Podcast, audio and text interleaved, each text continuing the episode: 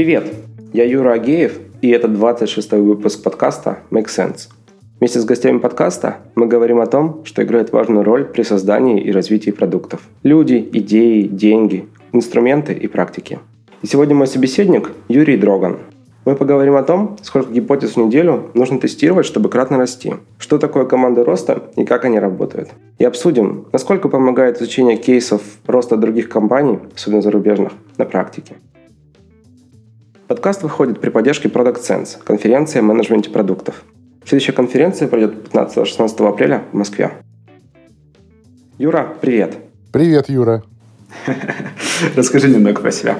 Тогда и всем привет. Я Юрий Дроган. Я евангелирую гроус хакинг в России, как мне кажется. Очень люблю это дело. Гроус хакинг. И первое, что я хочу сказать, Hacking — это не про цвет кнопочек и маленькие улучшения. Hacking — это про что-то очень серьезное, про кратный рост. Вот, надеюсь, я успею рассказать об этом сегодня достаточно, чтобы что-то вы применили. У меня очень большой послужной список и очень много разных своих проектов. Я всего один год работал на кого-то, всегда работал только на себя. Вот. И тот год, который работал, тоже создавал Южный IT-парк. Поэтому очень много experience а. Сейчас я ушел в историю когда раздаю этот experience на курсах про growth hacking. Фактически я внедряю growth hacking в компаниях. Опыта очень много, поэтому выжимай из меня, Юрий. Буду рассказывать все как есть. Буду стараться. Давай просто с самого начала пробуем посмотреть. Я сейчас перелистывал статью Эндрю Чана, одной из его эссе, он рассказывал, что там мода на гросс-хакинг, она пошла где-то в начале десятых годов.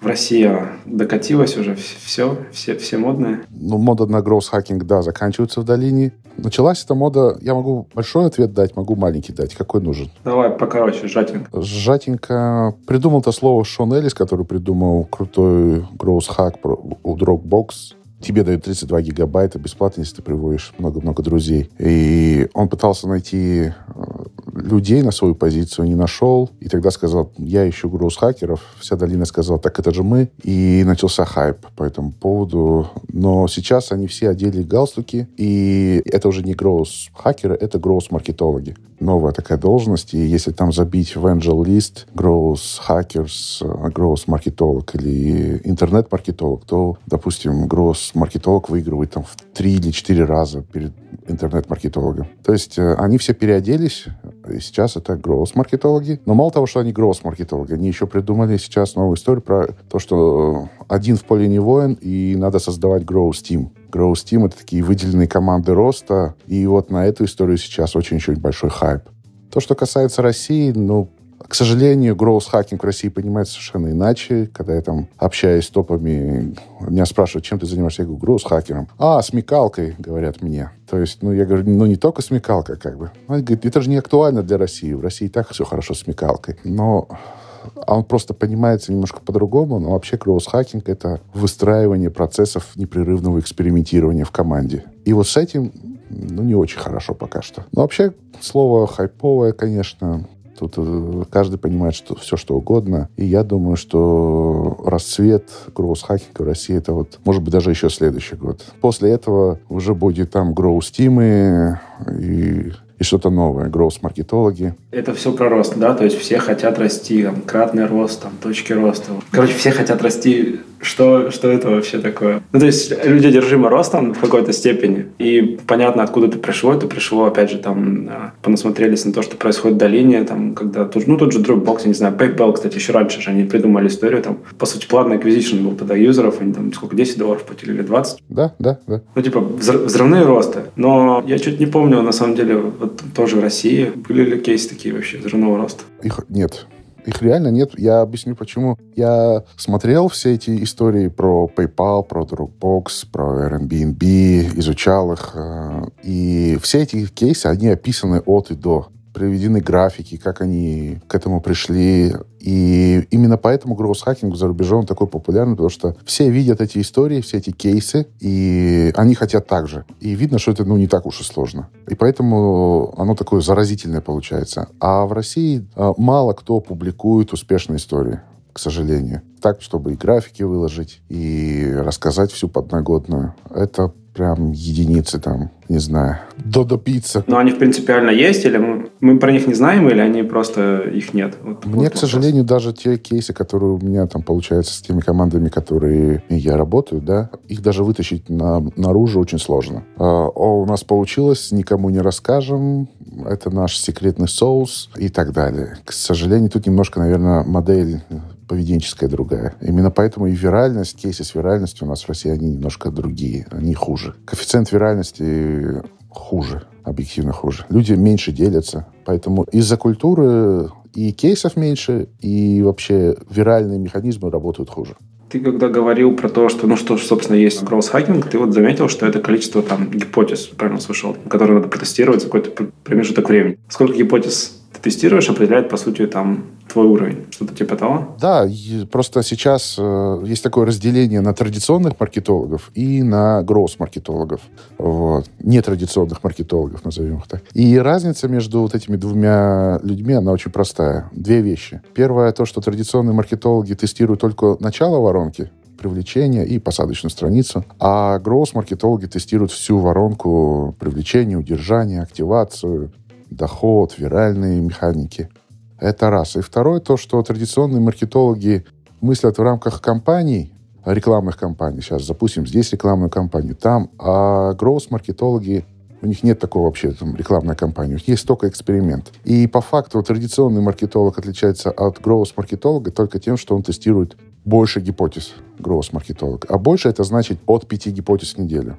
Это тот минимальный порог, при котором есть смысл вообще говорить о том, что у вас будет кратный рост. В принципе, я бы мог тут ее доказать, если надо, э, что это так. Но это лучше делается с ручкой бумажкой. Но если в двух словах, то средний процент успеха ваших маркетинговых или продуктовых задач — это то, когда вы ставите задачу и получаете именно тот результат, который вы ожидали, когда ставили задачу он не больше 30%. Не больше 30% маркетинговых задач у вас действительно успешны. И если это так, то, получается, возникает вопрос, зачем тестировать? Зачем делать эту задачу? Лучше ее разбить на 3, и тогда вероятность увеличивается. Если у нас 30% успеха у каждой задачи, то за год суммарно, учитывая праздники, выходные, отпуска и так далее, у нас где-то 44 недельных спринта получается. И если мы тестируем одну гипотезу в неделю, что делают большинство людей, то у нас за год получается 13 успешных гипотез. Ну, сами подумайте, одна гипотеза даст там прибыль, там, увеличение прибыли на 3-4%. И умножаем ее на 13, ну, никак кратного роста не получается. То есть чисто математически, тестируя одну и даже две гипотезы в неделю, вы не получите кратный рост, это точно. Кратный рост начинается где-то от э, 5 гипотез в неделю, это 66 успешных гипотез за год, и если даже каждая даст 2-3%, то это и уже и будет кратный рост. Одним словом, если вы хотите э, точно, гарантированно расти кратно, тестируйте больше пяти гипотез. Вот, собственно говоря, вот такая история. Но я пропагандирую то, что можно тестировать и 5 гипотез, и 10 гипотез, потому что 10 гипотез является действительно самым таким крутым показателем. Значит, вы действительно запустили гроз-хакинг процессы.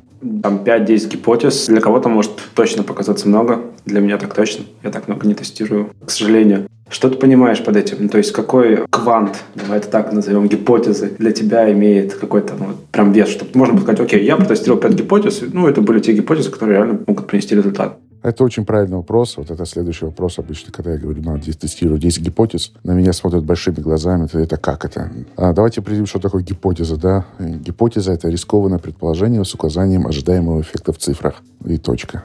И здесь возникает вопрос, что это почти все гипотезы. Но фишка в том, что самая плохая гипотеза, которая только может быть, это... Ну, у нас в российском сегменте она такая. Гипотеза — это когда ты делаешь посадочную страницу, льешь трафик и ждешь продаж. Вот это гипотеза.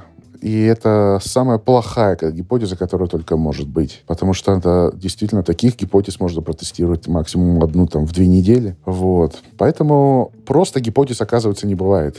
Есть гипотеза информирования, гипотеза привлечения, гипотеза активации, гипотеза удержания, дохода и виральности. То есть первым делом, перед тем, как начать тестировать гипотезы, вам надо разбить все ваши процессы в компании на по воронке R.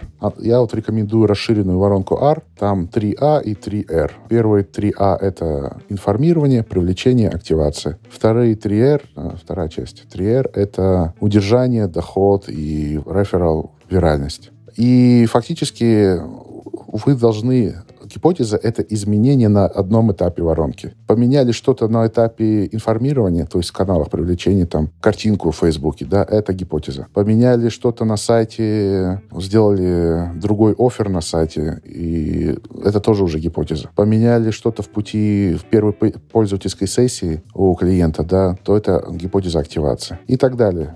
То есть нет больших гипотез. К сожалению, они очень-очень много времени занимают, но по факту инсайдов вы никаких не получаете. Поэтому нет просто гипотез. Есть гипотезы шести типов. И вот таких гипотез тестировать 10 в неделю кажется уже гораздо проще, да? Ну, то есть они, получается, очень небольшие. И типа, знаешь, какой вопрос сейчас стоят? Ты делаешь предположение, что окей, мы, мы вносим это изменение, повлияет на такую-то метрику. И ты типа за неделю должен проверить. А если у нее срок влияния, давай так это назовем, да-да-да, абсолютно правильный вопрос. Я даже больше скажу. Для того, чтобы внедрять внедрять гипотезу, то есть притворять ее в жизнь, не должно уходить больше 6 часов. Если гипотеза больше 6 часов, значит, это уже не гипотеза, значит, надо взять и поделить ее. Но собираться данные могут сколько угодно. Потому что если мы говорим про гипотезы дохода, то там собираются данные, могут и месяц собираться там, для того, чтобы достичь э, статистической значимости, там могут и месяцы пройти. То есть вы за неделю должны внедрить 5 гипотез, а собирать их можете 2-3 дня или 2-3 недели, не так важно важно. Это помимо типа продуктовой разработки? Или оно должно быть увязано с, с разработкой продукта? Что, что это такое? Ты говорил, что это больше там, про маркетинг что-то.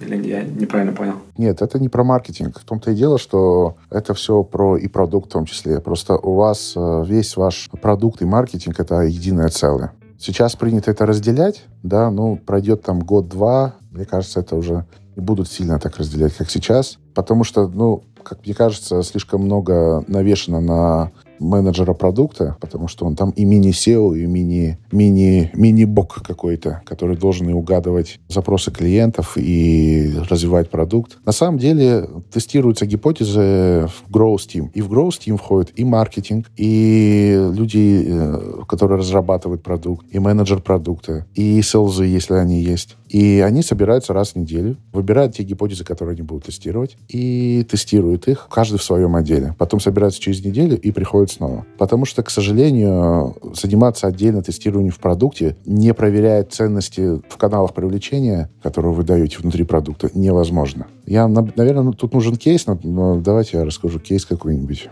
Вот забавный кейс, который был у меня не так давно. Звонит мне друг и говорит, «А, Юра, у нас свитки не продаются. Вот совершенно. Я говорю, какие свитки? Что за свитки? Ну, свитки в игре не продаются. Что делать? Мы и так пытаемся сделать и так. Ну, не, не продаются и все. Мечи продаются, бриллианты продаются, а свитки не продаются. Горе. Я говорю, давай разбираться, что за свитки, зачем они нужны. Свитки нужны были для того, чтобы открывать новые уровни в карты, неизведанные уровни в карты. Это игра, многопользовательский мир, и там можно драться, можно исследовать, можно общаться. И казалось бы, что можно сделать со свитками, чтобы они начали продаваться. Первый шаг, который надо сделать, это разобраться, зачем вообще люди покупают ваш продукт. Иначе без этого невозможно разобраться вообще. Невозможно запустить процесс гроус-хакинга. То есть ценность, вот это вот все. И для меня это было очень интересно, потому что какая ценность в игре, кроме как убиваешь свое время. Для меня это была загадка. Начали разбираться. В общем, оказывается, там есть самый стандартный, это четыре модели поведения. Есть люди-киллеры, которые приходят туда убивать. Есть люди-накопители, которые приходят туда для того, чтобы накапливать бриллианты, чтобы они были рядом с аватаром. Есть социальщики, которые просто поговорить. И есть исследователи, которые не хотят там ни с кем драться, им плевать на бриллианты, хотят исследовать мир. И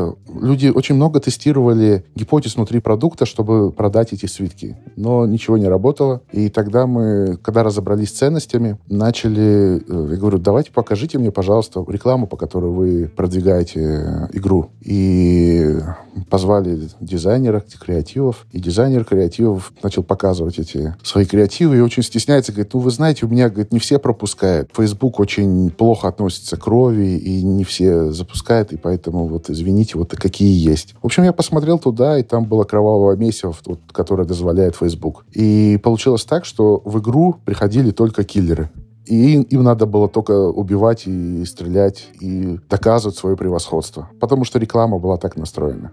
Что мы сделали? Мы, естественно, объяснили, что, дорогой, не надо под себя всю рекламу делать. Есть еще другие задачи, которые решает эта игра. Есть накопители, им нужны показывать, что тут бриллиантов огромное количество. Есть исследователи, которые показывают, что карта, здесь очень много уровней, можно много чего исследовать. Поэтому, поменяв креативы на уровне информирования, наверху воронки, и ничего не меняя внутри продукта, очень сильно поменялась экономика игры, потому что все остались довольны, киллеры, наконец-таки у них появились есть исследователи, которых они убивали, да, они были довольны. Исследователи играли два раза, говорят, ой, ну ладно, мне это не интересно, я здесь чувствую себя мясом, и пошли покупать эти свитки. То есть вот эта идеология, что там каждый отвечает за свою часть воронки, из нее очень много лишней работы. Поэтому надо работать в команде, вы берете там какую-то продуктовую фичу, сначала тестируете на уровне информирования, потом на уровне привлечения и опускаете ее внутрь э, воронки. И только после этого, когда доказано, что эта функция действительно нужна, начинаете ее пилить внутри продукта. Фактически продукт-менеджер, он э, должен только делать то, что уже доказано делом маркетинга. Как-то так вот. Надеюсь, я что-то объяснил. Слушай, ну тут можно возразить, что типа продукт менеджер сам должен идти общаться с людьми и типа докапываться до проблемы. Ну это вот я просто к словам придираюсь, но всякие там customer development и прочие штуки. Или это как раз та часть маркетинга, которая была перекинута на продукт менеджера. Ну вот совершенно непонятно. Здесь так много философий, и каждый из них прав абсолютно. Но в какой-то момент, э, что я вижу реально в компаниях? Кто отвечает за рост компании? А, маркетинг или продукт. Если вы продукт, значит продукт. Если вы про маркетинг, то говорит тот же маркетинг. И, к сожалению, по факту не маркетинг и не продукт отвечает в компаниях за рост, а один человек, который более всех убедителен, который имеет самый большой вес, и только он умеет доказывать свою правоту. И это губительно для большинства компаний, потому что у вас там тысячная, миллионная аудитория. Вы не можете угадать, что, должен, что лучше для, для ваших клиентов. И этот один человек должен все угадать. Это невозможно. Именно поэтому Growth Team, он размазывает эту ответственность и с, с помощью системы уравновешивания создает команду, которая принимает решения коллегиально. И в этот момент маркетинг и продукт не будут э, конкурировать, потому что в большинстве компаний они друг, у них такая скрытая агрессия маркетинга и продукта. Маркетинг постоянно говорит продукту, когда вы запилите уже эти функции, которые обещали год назад, а продукт говорит, давайте нормальных клиентов. И все друг друга обвиняют в этом, и каждый день это продолжается, и совершенно непонятно, кто за что они отвечает. А представьте себе, если у вас еще отдел селзов есть, то это вообще капут. Тут же еще техподдержка есть, и кто за что отвечает. Это очень сложно. По факту получается так, что отвечает один человек, который берет на себя это ермо и тянет, чему бы это ни стоило. Это не очень хороший вариант. Гораздо лучше создать Growth Team. В этом Growth Team ну, собираться раз в неделю, раз в две недели, придумывать гипотезы э, роста, обсуждать их и быстро-быстро тестировать. И получается, что ваше направление, которое вы движетесь, оно переходит из состояния, когда вы там пытаетесь прогнуть под себя других, там, другие мнения в очень конструктивное русло. Окей, есть у тебя идея, давай мы ее протестируем, желательно там за 6 часов, и пойдем дальше. Если она работает, то мы ее отдадим в продакшн. Если она не сработает, то мы придумаем еще что-нибудь. И никто ничего не себе, друг другу не доказывает на словах. Все доказывают на уровне экспериментов. И тогда качество общения, качество работы сильно-сильно повышается. И нет такого одного человека, который ответственен за все. Слушай, у меня тут несколько мыслей по ходу возникло. В России мне кажется, продукт э. То есть, по сути, это похоже на growth hacking, нет? Ну, типа, эти ребята как раз, они там сидят, смотрят, там, мау, дау, как там, что подрастить, где, зачем у этого явления так много лиц и названий, что каждый понимает это по-своему, но окей. Да, просто у... чем мне нравится Growth Team, методология Growth Team, у нее, в принципе, есть все... вся терминология, все процессы выстроены для того, чтобы все понимали одно и то же. Потому что, к сожалению, каждый с нуля пытается воссоздать эту архитектуру в своей команде. Компании. Это очень сложно. А так это, я абсолютно согласен, это очень похоже на это. И я могу еще несколько названий привести, и это будет примерно то же самое. Просто growth hacking — это те же яйца, только с профитом. Поэтому это очень похоже все друг на друга. Да. По поводу Growth Team я практически не знаком с, именно с, там, с методологией построения команды, но первое, что мне приходит в голову, это скорее, наверное, возражение, потому что, короче, ну, вообще выглядит так, как будто бы в этой команде должны быть весьма осознанные люди, которые болеют за продукт, потому что, ну, типа, им должно быть не все равно. То есть они, у них должно быть такое, давайте назовем, продуктовым мышлением, то есть ребята, которые понимают, что, зачем, почему они делают, и их это прет в каком-то смысле. Или я вот неправильно понял? Да, это, естественно, так. Это так называемые T-shaped people. А как, как этого добиться? Это же сложно. Ну, типа, где таких людей набрать? Вот видно сразу, ты руководитель. На самом деле такие люди есть, и, и даже у вас в команде, но просто процессы не дают им высказаться. Процессы не выстроены так, чтобы они генерировали постоянно идеи, были за них ответственны и воплощали их в жизнь, видели быстрый результат и тем самым росли. То есть это Growth Team это тот же самый Scrum для разработчиков, примерно то же самое. Когда там первый был Scrum, внедрялся там лет пять назад, такие же вопросы были. Где взять таких осознанных разработчиков, чтобы они могли сами отвечать, как это, ну, как это вообще, как создавать инкремент. Вот примерно то же самое. А прошло там 5 лет, и, оказывается, разработчики прекрасно могут это делать. Дать им достаточный уровень свободы и правильные процессы. Примерно то же самое здесь. Я внедряю эти процессы в командах и вижу очень часто историю, что люди начинают просыпаться, поскольку они быстро видят результат, они видят результат своих идей, они заражаются этим процессом. И месяц назад э, на одной ретроспективе мы обсуждали, что стало в команде лучше. Многие люди из Growth Team пришли в 7 утра для того, чтобы нагенерировать гипотез Pit Growth э, митингом, потому что им очень-очень хотелось э, конкурировать очень крутыми гипотезами. То есть они специально приходят, такого никогда не было, говорит. И мы всегда привыкли выполнять задачи, которые нам дает руководитель. И все. А теперь мы можем делать свои гипотезы, главное, чтобы они быстро реализовывались. Поэтому здесь проблема не в людях, здесь проблема в процессах, а люди раскрываются в этих процессах. Или же, если они не готовы тестировать и думать по-другому, они быстро вылетают из этой команды, и что тоже очень хорошо. Кейсы, когда не получалось такого. Ну, то есть, если можешь вкратце вообще, что, что значит эта методология Growth Team? Ну, типа, вот я знаю, например, как Scrum, там есть daily meetings, там есть ретроспектива, груминг, там прочее. Если что-то такое тоже есть?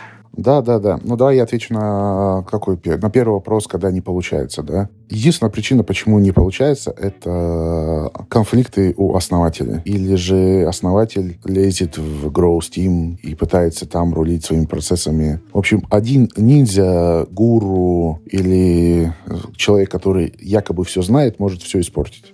То есть он будет постоянно доказывать свою правоту и выкручивать всем. Типа тот самый чувак, который изначально держал власть, по сути, относительно гипотез там и прочего. Да, да, то есть э, это самая стандартная история, почему не получается запустить Growth Team. Это то, что человек, который всегда знал, как надо, делает то же самое под новым соусом. В этом случае есть только один способ э, сделать так, чтобы оно запустилось. Вытащить этого человека из Growth Team и сказать, дай им поработать. И тогда команда расцветает. И это не разовый случай, это, наверное, там больше пяти-шести раз я уже это видел. И уговаривал человека дать людям поработать. Это то, что касается истории, почему в основном не запускается. А второй вопрос... Ну, если про методологию вот эту, или что это вообще, там, фреймворк, я не знаю. Да, да, да. Методологий много разных, но есть наиболее такая э, общие моменты. Это, во-первых, у вас должен быть growth meeting, и он отличается от скрама тем, что в скраме должен быть инкремент, какой-то созданный продукт. Команда роста не может создавать продукт, им главное протестировать, и количество протестированных гипотез является ключевым для их деятельности. За неделю или за две недели они должны протестировать 5 или 10 гипотез. И на growth митинге они собираются. Growth митинг состоит там из четырех частей. Первое — это обсуждение гипотез, которые вы уже делали на прошлой неделе. И по каждой гипотезе задается один и тот же вопрос. Что стало понятно, что раньше было не очевидно. И этот вопрос, он очень крутой. На него тяжело соврать И фактически результатом каждой гипотезы должен быть инсайт, то, что команда выросла, что-то осознала. И вся ретроспектива строится на то, что мы узнали из прошлых экспериментов. Следующий вопрос — это какой следующий шаг мы можем сделать? Это первая часть, когда мы обсуждаем проведенные эксперименты. Вторая часть — это ретроспектива, когда мы обсуждаем то, что у команды не получилось. Она очень похожа на ретроспективу, которая в скраме, какие внешние и внутренние препятствия нам э, надо устранить, чтобы тестировать еще больше гипотез. Следующая часть э, Growth Meeting — это обсуждение гипотез. Обсуждение гипотез — это обсуждение из бэклога. Мы достаем одну гипотезу и начинаем ее продавать. Здесь очень важно и то, что вот я со своим experience ом увидел, то, что гипотеза должна быть у каждого там, они должны быть персональные, и люди заранее готовят. И у вас всего есть три минуты, чтобы продать гипотезу. Если вы ее продали, команда сказала «Окей», то она переходит в приоритизацию. Если вы не продали ее, то через три минуты обрезается обсуждение гипотезы. Потому что Growth Team состоит из очень дорогих сотрудников команд, компании. И представьте себе, для того, чтобы обсудить там 15 гипотез, вам иногда бывает так, что уходит на 2-3 часа. Этого нельзя допускать. Это просто ужасно. И поэтому все приходят готовыми гипотезами, продают за 3 минуты. Не смог продать, извини, следующая гипотеза. Через неделю приходи и сделай ее лучше. Вот. Это третий этап growth митинга. И последний этап — это приоритизация, когда вы все те гипотезы, которые были проданы команде, она их просто приоритизирует, например, по методологии ICE, Impact, Confidence, и easy. Влияние на метрику, уверенность в успехе и насколько просто это сделать. От 0 до 10. Умножаете эту цифру, и у вас получаются самые крутые приоритизированные гипотезы на самом верху. Вот. Это такая самая важная часть, это growth meeting. После этого идут, естественно, ежедневные встречи, иначе все гипотезы будут тестироваться в пятницу вечером. Плюс там еще много-много-много разных нюансов, которые, в принципе, они все рождаются на ретроспективы. Определенным образом там доска выглядит, определенным образом роли распределены. Есть Growth Master. Growth Master, он просто как Scrum Master отвечает за процессы. Для того, чтобы начать хотя бы тестировать там 5 гипотез в неделю, вам достаточно сделать две простых вещи. Это начать разбивать ваши задачи по воронке R, и второе — запускать ежедневные growth-митинги. И постепенно-постепенно можно добиться хороших результатов. Mm-hmm. То есть это митинг в начале недели, если я правильно понял, ретроспектива в конце, ну и вот митинг, состоящий из тех компонентов, которые ты описал. Нет, это один митинг. Ретроспектива просто входит в гроусс-митинг. Потому что на спринт-ревью мы обсуждаем гипотезы, которые получились, а на ретроспективу, которые не получились. И их очень удобно обсуждать э, ровно через неделю, потому что в пятницу вечером очень, по очень многим гипотезам недостаточно данных еще. А два дня их как раз э, они собираются, и в понедельник там уже полный цикл недельный, все данные успевают собраться в основном. Окей. А много таких команд в России, как думаешь? Которые используют там такие подходы? Я думаю, что где-то 20-30 сейчас. Да, только те, которые ты запустил, или ты еще знаешь есть ребят? Не-не-не, я, я запустил, наверное, не больше половины. Но в том или ином виде Grow Steam есть, и это очень-очень круто. Слушай, ну вот я сейчас сижу, слушаю тебя и понимаю, блин, я вот не могу себе сказать, что там за прошлую неделю я вообще протестировал хоть одну гипотезу. Ну вот прям именно, то есть я что-то делал, да, наверное, это дало какой-то результат, но я, черт побери, понятия не имею, какой именно и вообще зачем я это делал. Просто так, если задуматься. С чего начать таким же людям, как и мне? Ну смотри, ты доволен результатом? В общем и целом, да, доволен. Или этого достаточно? Ну, значит, тебе не нужен гроусти. Ну, окей. Когда компания растет очень быстро, большими темпами, то Team может помешать, на самом деле. Как только команда выходит на хоть какое-то плата, то здесь нужно включать Team, и он просто обязательный. Потому что если и так все хорошо, то это как э, пятая нога будет вообще. Стартапы. Как, давай опять за долину возьмемся. Ну, вообще, наверное, в принципе, любой стартап, он ищет взлета. Да, то есть вот прям там, я не знаю, бам, и понеслось. Ну, то есть они ищут именно такого роста. То есть ты говоришь про плато, окей, я согласен. То есть чтобы сдвинуться с мертвой точки, навести какое-то движение и так далее. А вот когда ты ищешь взлет такой, ну, типа тебе надо там с нуля до миллиона, я не знаю, чего-нибудь, что с этим делать? Окей, но вообще Growth Team, он э, впервые создан был в командах э, Uber, Facebook, Twitter, когда у них... Э, Это уже устоявшаяся компания. Устоявшаяся компания. Но сейчас они уходят от Growth Team, от таких больших компаний, и каждый стартап уже Growth Team. Разница лишь в том, что у вас, если есть компания большая, то у вас есть уже выстроенная воронка, и вы там можете менять разные этапы воронки и тестировать много гипотез. А если вы стартап, то воронки по факту у вас нет. И вам надо тестировать, создавать эту воронку. Но что самое удивительное, эта воронка по таким же принципам и создается. Сначала вы тестируете на уровне информирования, потом создаете посадочные страницы, тестируете следующий уровень, потом думаете над ага-моментом, потом думаете над ретеншеном, над э, удержанием. То есть это такое воссоздание. И по факту для того, чтобы grow, стартап, это и есть growth team, который должен тестировать много гипотез. Ну, ему, типа, надо... Эта методология подходит под это. Получается, стартапу на старте своей же работы ему как раз от, нужно отстроить эту воронку, понять, что зачем, почему, и потом, чтобы там, определить какие-то ключевые точки, на которые надо влиять, что-то типа того. Да, да, да. Просто на старте Growth Team и тестирование гипотез must have. А как только вы находите там на плато, тоже must have. А есть маленький э, промежуток, тогда вы ловите продукт market fit или же получаете деньги инвесторов, когда вам надо выстраивать вокруг этого всего много инфраструктуры, нанимать сотрудников и так далее, и так далее. И это является вашим э, точкой кратного роста. Но он там не больше там полугода-года у компании. Э, в, этот, э, в этот момент Growth Team не так э, важен, да, но было бы хорошо, чтобы он был все-таки. Вот эти все большие компании, там, ну, по, по итогам их работы было очень много кейсов написано, там, ну, вначале начинали про них говорить. Вообще, насколько это полезно? Насколько полезно изучать эти кейсы, если там какая-то практическая польза от этого? Это очень интересная история про кейсы. Я почему-то против того, чтобы подсматривали, потому что я провожу очень много внутренних воркшопов в командах, и так бывает, что иногда я встречаюсь с конкурентами. И был один кейс, когда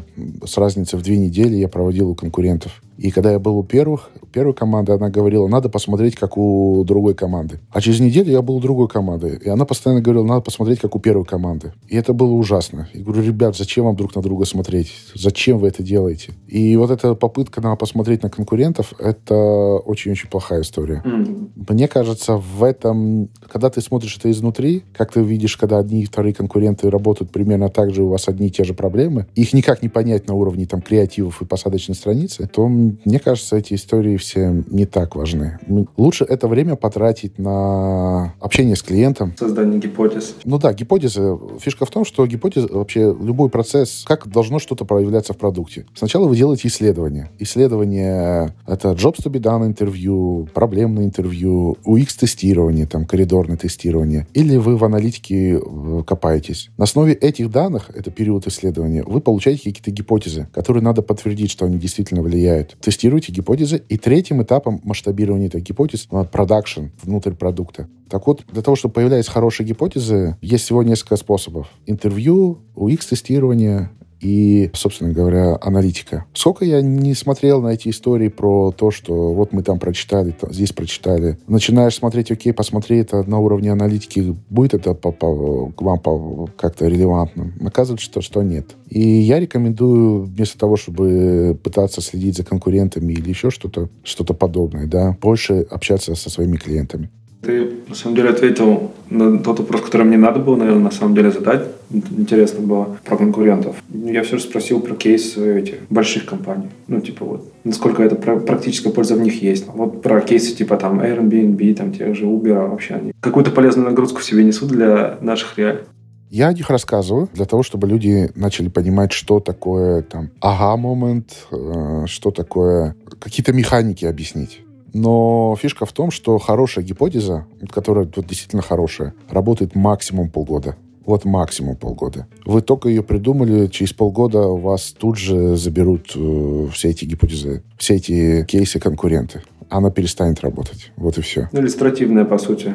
Да, она такая... Надо смотреть на большие компании, чтобы смотреть, как вообще, какие механики используются на уровне теории. Но на уровне практики, к сожалению, Вам никто не скажет крутую, крутой инсайт, который появился там 2-3 месяца назад. Вот когда он уже станет обыденностью, тогда вам о нем и расскажут. Через год, через полгода. Поэтому как теорию, да, хорошо. Для того, чтобы брать и делать, не очень интересно. Вспомнил, у нас на Product Sense в Минске приезжал парень из Революта, Валентин, и он рассказывал про свой опыт работы, как Револют там быстро вырос. Ну, по сути, рассказ был про R. Угу. Короче, вопрос в том, что есть набор стандартных механик, ну, которые уже сейчас стали стандартными, они описаны, они понятны, можно найти кучу примеров. Штука такая, что вот у Revolut это сработало, ну, судя по его рассказу, опять же, да, то, что они взяли, типа, R, приложили так вот, как подорожник к революту и, типа, окей, работает. Часто такие чудеса случаются. Ну, смотри, это же было про теорию. А, R — это теория. Теория хорошо работает. Для того, чтобы понять, как работает теория, а, нужно слушать кейсы. Но копировать результаты этой теории нет смысла. Для того, чтобы понять, как работает, окей. Для того, чтобы взять и скопировать готовое решение, это я против этого. А сколько там, таких механик вообще описанных? примерно? Там десятки, сотни? Я больше 35 преподаю. И это, и это, не, это не предел. Ага, окей. Ну, то есть, получается, есть вот набор действительно каких-то готовых подходов. Как понять, что именно тебе поможет? Это тоже все эксперименты, такой сначала попробовал это, потом то, это куда вот это работает, это отвожу. Ну, смотри, а, есть там воронка R. Она крута, хороша, окей. Но внутри этой воронки есть еще огромное количество механик. Допустим, э, как генерировать э, гипотезы, возьмем удержание, да? Для того, чтобы генерировать гипотезу удержания, есть еще несколько механик. Это RF-сегментация, RFM-сегментация, это The Hook фреймворк формирования привычек. И это все гроус-хаки. Когда ты их должен применять? Когда ты говоришь, окей, давайте придумаем гипотезу э, удержания. И ты такой достаешь фреймворки по гипотезам удержания и генерируешь их. Сегментируешь базу, придумываешь там переменную награду. Отвечая на твой вопрос, когда надо использовать эти механики. В момент генерации гипотезы, что самое удивительное, не надо плескать там своим интеллектом, э, эрудированностью, смекалкой. Надо просто брать готовые механики и применять на свои продукты. Все.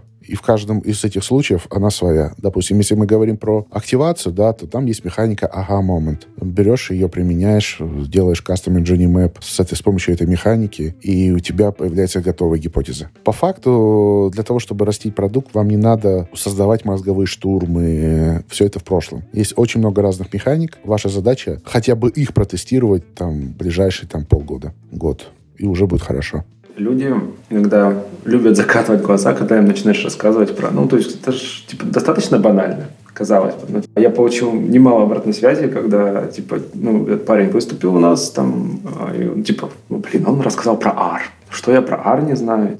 Есть такая цитата, не помню, по-моему, Галицкий сказал, если ты такой умный, что ты такой бедный? Типа, если все все знают, все это лежит в открытом доступе, почему это не у всех работает. Недостаточно дисциплинированное применение.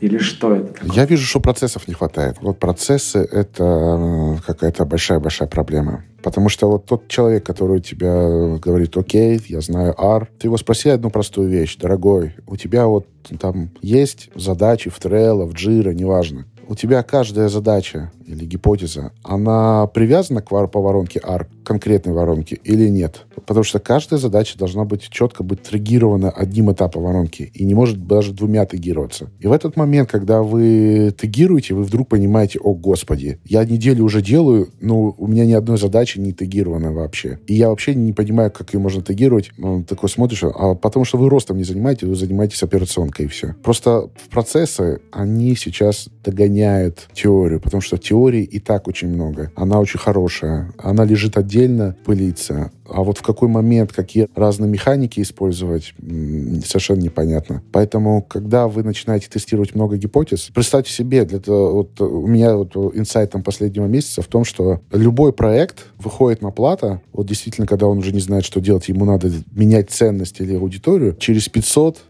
полторы тысячи гипотез. Вот это количество гипотез выжимает э, и доказывает, что все, э, из, этого, из этой бизнес-модели выжито все, из этой ценности выжито все. И эти там полторы тысячи гипотез — это разные механики. Но как только вы начинаете тестировать много, у вас через месяц уже будет вопрос, а где брать хорошие гипотезы? И в этот момент вы начинаете вспоминать, о, надо же кастомер Johnny Map сделать. Ну, потому что у вас реально их нету. И вы, и вы начинаете одну за одной методологией это использовать. Потому что раньше она лежала отдельно, но поскольку вы и так знаете, что делать, она вам не особенно нужна. Но когда культура команды меняется, когда они начинают тестировать гипотез, когда их много, через месяц-два начинается голод хороших гипотез. Потому что в конце каждого спринта ответ на вопрос, что вы узнали, что раньше было не очевидно, и пауза в воздухе, то, в принципе, ничего не узнали. Окей, значит, у нас плохие гипотезы? Ну да. Давайте, значит, мы будем какие-то другие механики генерации гипотез использовать? Давайте. Потому что по факту неделю протестирую 5 гипотез, а инсайда ни одного.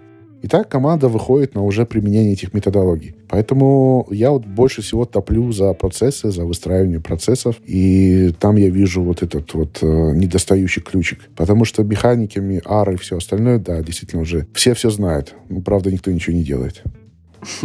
Окей. Твоя самая любимая механика, не знаю. Ну, ага, момент это. Мне он больше всего нравится. Он самый недооцененный вообще в России. Это прям очень крутая история. Это тот момент, когда пользователь понимает, что ему нужен этот продукт ваш. Он такой говорит, ага, я понимаю, что это работает. И это очень-очень круто э, искать ее. Это первый пользовательский опыт, когда человек понимает, что получает первую ценность или понимает, как до этой ценности он доберется. Потому что есть ощущение, все больше и больше мы уходим от этой модели, модели, но есть ощущение, что вот у вас посадочная страница, вот офер, а вот здесь эта кнопочка «Заплатить». И если вы офер этот не кушаете и не платите нам, да, то вы не наш клиент. И оказывается, там 90% не ваших клиентов. А, и это ужасно, потому что между моментом, когда он, после того, как он прочитал там офер в рекламе, и между тем моментом, когда он оплатил, пользователь должен получить первую ценность, потому что вы, когда приходите в магазин покупать рубашку, вы же не сразу ее покупаете, вы примеряете. И то же самое должно быть с продуктом. Он должен как-то понимать, какую ценность он получит. Вот с этого я в основном начинаю работать э, с компанией, потому что там, там реально в большинстве случаев точка кратного роста. Ага, момент, то есть человек понимает, зачем ему это надо. Да. Сейчас вспоминаю там Jobs to be done, и там оно постулирует то, что типа человек зачем-то нанимает твой продукт на работу, ну то есть чтобы исполнить какую-то его там потребность, задачу, я не знаю, ну как там был пример, uh-huh. есть со сникерсом и прочими вещами. То есть это вот что-то про, про такое, то есть когда человек осознает, получается, что именно он хочет от этого получить немножко по-другому. Для того, чтобы разобраться с ценностями в продукте, да, я тоже использую Jobs to be done методологию, и она очень-очень крутая. Я всем рекомендую просто э, этим пользоваться. Это очень-очень круто. И там за последний год у меня просто крыша съехала по ней. Честное слово, очень хорошая история. Но ага, момент немножко про другое. Если Jobs to be done и те работы, которые хочет делать пользователь, и поэтому нанимает ваш продукт, исходят из пользователя, да, то ага, момент обычно исходит из продукта, из того, что вы уже сделали. Тут нужны примеры. Давай пример какой-то приведу. Смотрите, в большинстве случаев, я расскажу стандартный пример, который часто рассказываю. Девушка у меня на курсах сказала, что вот этот ваш ага-момент — это глупость полная, и для моего бизнеса это не подходит. Я говорю, а что у вас за бизнес? Бизнес у меня, говорит, очень простой. Мы с мамами вышиваем, там, что-то они там вышивают. Вот. И где там может быть ага-момент? И на самом деле ага-момент, он где-то внутри продукта лежит, его просто надо вытаскивать. И для того, чтобы его найти, надо просто пройтись по всему пути пользователя и сделать какие-то гипотезы. Для того, чтобы понять, где вот в курсах вышивания может быть ага-момент, я спрашиваю девушки, окей, как вы продаете свой курс? Ну, на Фейсбуке. Я говорю, окей. И что там? Там счастливые лица матерей, и все они в вязаных э, каких-то шапочках, варежках и так далее. Я говорю, окей, что дальше происходит? Ну, естественно, они переходят на сайт. На сайте что? Еще больше вязаных э, людей, и все счастливы. Что происходит после этого? Ну, надо оставить свой телефон, и вам перезванивают. А, в общем, я пытался выяснить, что там на телефонном разговоре. И где-то на третью-четвертую минуту разговора вдруг она говорит, ну, в основном мы вы, вы, вышиваем одно и то же. Там есть слово такое, вышивка какая-то на П. Пончо. Вот, слово пончо есть. Они вышивают каждый раз пончо. Так вот, ага, момент является пончо, который можно вышить в эту субботу за там 1200 рублей. И э, он был внутри продукта очень глубоко. И его надо просто вытаскивать. И э, девушка вытащила с шеи пончо за 1200-300 рублей в эту субботу, оставь номер телефона. Естественно, сайт ей не нужен. И это такой очень банальный случай, да, но он показывает, что всегда внутри продукта есть какой-то готовый э, момент, когда человек понимает, что ему это надо. Он за этим идет, за чем-то конкретным. Его надо вытаскивать как можно выше наверх. Через неделю уже получилось так, что там девушка звонит и говорит, горшочек не вари, сайт выключила, настроила историю про пончо, и все стало хорошо. Но это такой самый банальный случай. Другие случаи, я их просто много очень могу привести примеров. Слушай, давай, давай я сейчас это видео просто воспользуюсь служебным положением. Давай.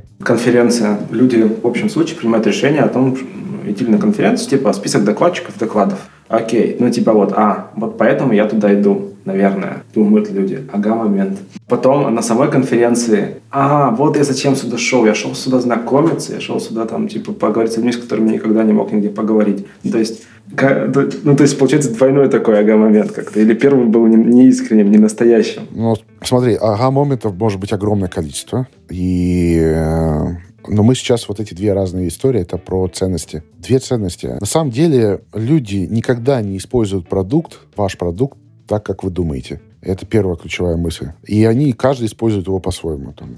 И для того, чтобы разобраться в этом, надо провести там интервью с ними, jobs to be done интервью, и понять, какие задачи решают. Некоторые приходят за кейсами, некоторые приходят за нетворкингом, некоторые просто увидят старых друзей, и там будет 4-5 ценностей самых основных. Под каждую из этих ценностей надо создавать свои ага-моменты. Потому что если мы говорим, они идут на спикеров, то лицо спикера — это, ну, так себе ага-момент. Если записать с ним там 15-20 минут о том, чем он будет говорить, от него приглашение и тот outcome, то, то есть тот, тот результат, который он даст для пользователя, для, для слушателя, то вот это будет ага-моменты. И если их крутить, то на каналах информирования, то вы можете, в принципе, понять, работает это ага-момент или нет. Но на самом деле...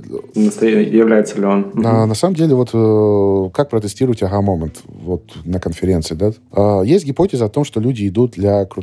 на крутых спикеров. Можно записать э, э, одно видео с крутым спикером и начать тестировать его на каналах информирования. На аудиторию с вашим ретаргетингом. Вот на тех, кто уже был на сайт, зачем они туда идут?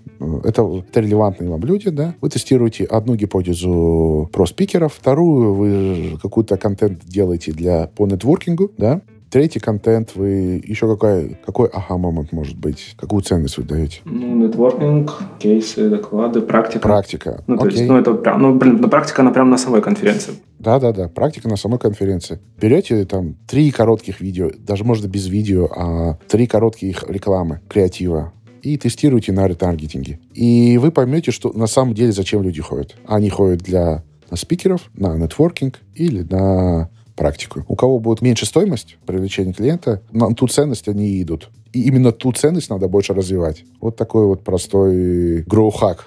Как понять, э, на какую ценность они ведутся. Круто, спасибо. Слушай, знаю, что ты часто катаешься на родину гроулс-хакинга и там в округе. Я про США говорю. Расскажи немного, чем, зачем, почему, куда. Интересно, мне кажется, будет тоже ребятам послушать. Ну, изначально для того, чтобы понять, как оно там вообще, да, на родине гроулс-хакинга. И изначально мне казалось, что вау, там много кейсов, много всего. Надо просто брать и копировать оттуда. Вот. Но когда уже там не первый раз то приходит осознание, что, в принципе, не так все круто, как э, кажется в первый раз. В основном я езжу за новыми знаниями, за новыми знакомствами, но так сказать, чтобы вот что-то там оккопировать и привозить сюда, ну, такого уже нету, потому что если сравнить уровень наших стартапов э, в креативе, то мы, как, наверное, гораздо круче. Просто у нас очень-очень маленький рынок. Вот, а там там за рубежом нет такой конкуренции. Там очень много платящих клиентов, и сделай что-то хорошо, и тут же это завиралится, и будет у тебя стартап. Поэтому м- сейчас я езжу для того, чтобы получать просто новые знакомства, лучше, лучше говорить на английском языке, и, в принципе, все. Я не могу сказать, что Силиконовая долина, там, Кремниевая долина ну, последний раз я месяц провел в Бостоне, где МИД, Харвард и так далее, и так далее. Все эти тусовки не сильно отличаются от наших. Мы примерно сравнялись по уровню конкуренции и по уровню креатива в наших бизнесах и бизнес-моделях. Просто у нас рынок меньше, поэтому нам, у нас такие стоимости компаний небольшие. Вот. И все. Но если мы говорим об уровне сервиса в Америке, то он просто ужасен. Ну, это да. Он, его просто нет. Вот. Поэтому вот бы наши стартапы туда, это было бы очень интересно. Слушай, ну а тот же пример э, революта, не то чтобы он там полностью русский и так далее, так далее, но типа отчасти, наверное, ребята подсматривали. Я не знаю, как на самом деле, конечно, было, но кажется, окей, тут есть тут Тинькофф, еще другие крутые ребята, давайте такой же в Европе сделаем, нормальный банк будет. Ну, да, если бы не они, то уже кто-то точно из наших бы сделал просто. Потому что это, ну, это невозможно. Это просто невозможно. Там перевести деньги друг другу нельзя по номеру телефона. Там, там слишком все сложно. Какой-то другой мир. А в Силиконовой долине все, что касается инноваций, оно это Тесла и эти заправки Тесла. А так она где-то скрыта, непонятно и где. скутеры еще электронные. Ну, может быть, да, да, да. Ну, в общем, ее не видно. Там ждешь, едешь туда, как будто сейчас вот технологический рай будет, и чего-то нету такого. Поэтому копировать что-то оттуда и ездить ради вдохновения, может быть, лет 5-10 назад был смысл. Сейчас я ради этого нет смысла ехать. А ты когда ездишь, ты как-то готовишься к поездкам? Ну, типа, вот речи назначить туда-сюда? Конечно. Ну, ну, в основном это meetup.com и LinkedIn, конечно же. Вот. И там назначается LinkedIn интересные встречи, а метапы, естественно, просто все метапы в период помечаешь, которые интересны. И там их так много, но на бесплатные метапы почти нет смысла ходить. Приходит очень много детворы, скажем так, вот. И они не очень интересны, не очень продуктивны. Ну, по факту все то же самое, что и в Москве. Прикольно, прикольно. Давай, наверное, закругляться. Какой, не знаю, совет или три, не знаю, на, на твой выбор а, дашь э, людям, которые хотят за, начать заняться ростом своего продукта? Ну, первое, приходить ко мне на курсы, естественно. А, Давай тогда еще. Давай еще, да? Я думаю, что надо больше внимания уделять процессам. Именно процессы рулят. Именно... Ты когда процессы говоришь, ты там что-то там мне почему-то отзывается слово дисциплина. То есть, вот, мне кажется, дисциплины просто не хватает. Или я, я не про то думаю. Дисциплина — это что-то индивидуальное, а процессы — это что-то на уровне компании. Okay. И комп- компании должно... Начните тестировать гипотезы, чего бы вам это не стоило. И выйдите, попытайтесь выйти на 5 гипотез в неделю. Для этого первое — раздробите вашу воронку по воронке R, например, и протегируйте каждую вашу задачу, к чему она относится к этапу информирования, привлечения, удержания. Это вам даст очень большой инсайт на самом деле, как вы относитесь к росту. И вы не сможете себя обмануть, если там мало гипотез роста. Второе, это то, что попытайтесь собрать growth team и встречаться раз в две недели для начала и обсуждать гипотезы, которые вы будете делать. Это очень крутая история, когда маркетинг, продажи и разработка начинают с друг другом говорить. И это очень важно и попытайтесь не доказывать свою правоту, а конкурировать на уровне быстрых экспериментов. И не пытаться там доказать, что кто-то не прав. Просто говорить, окей, я с тобой согласен, это может быть интересно, давай это протестируем. Но только быстро. И, собственно говоря, вот эти две вещи вас должны вывести в какой-то момент на э, то, что вы будете тестировать много гипотез. А без этого уже никуда. Круто. Спасибо большое, Юр. Спасибо тебе, Юрий. Увидимся на Product Sense в апреле. Пока-пока. Увидимся. Всем пока. Итак, в этом выпуске подкаста Make Sense вместе с Юрием Дроганом мы поговорили о том, когда компании нужно задумываться о росте. Зачем и как организовывать команду роста внутри, на какие метрики смотреть и сколько гипотез тестировать в неделю, чтобы расти кратно. Подкаст выходит при поддержке Product Sense, конференции о менеджменте продуктов. Следующая конференция пройдет 15-16 апреля в Москве.